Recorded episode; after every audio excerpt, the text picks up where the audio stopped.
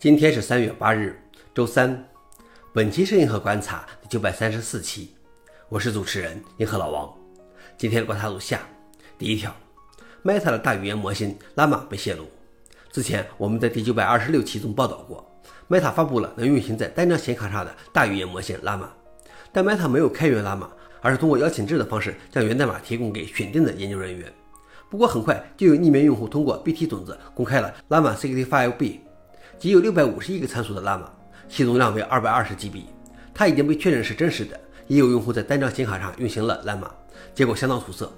尽管模型被泄露，Meta 公司说它将继续只与选定的研究人员分享 Llama。消息来源：Register。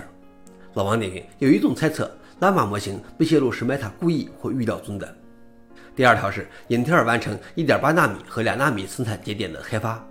据报道，英特尔已经完成了 A10A 1.8纳米级和 20A 两纳米级的制造工艺的开发。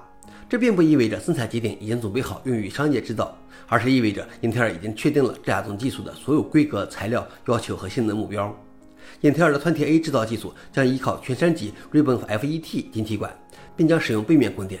预计 20A 将使英特尔超越该公司的竞争对手台积电和三星代工。英特尔计划在2024年上半年开始使用这一节点。消息来源：汤姆斯·哈德威尔。老王点评：英特尔果然还是芯片巨人啊！最后一条是高通推出用来取代 eSIM 的 iSIM。高通公司表示，骁龙八代已经被认证为世界上第一个可商业部署的 iSIM，集成 SIM。iSIM 是不断缩小 SIM 卡尺寸的下一步。eSIM 仍然是一个芯片，要占用你的主板空间，而 iSIM 是直接集成在 SoC 上的一个身份认证模块。SoC 片上系统集成是使智能手机成为可能的技术。手机 SoC 芯片中集成了诸如 CPU、GPU、RAM、调制解调器和一些其他功能的上千个小芯片。消息来源：阿斯泰克尼考。老王点评：我连 eSIM 都没用过呢，iSIM 就出来了。以上就是今天的硬核观察。想了解视频的详情，请访问随附链接。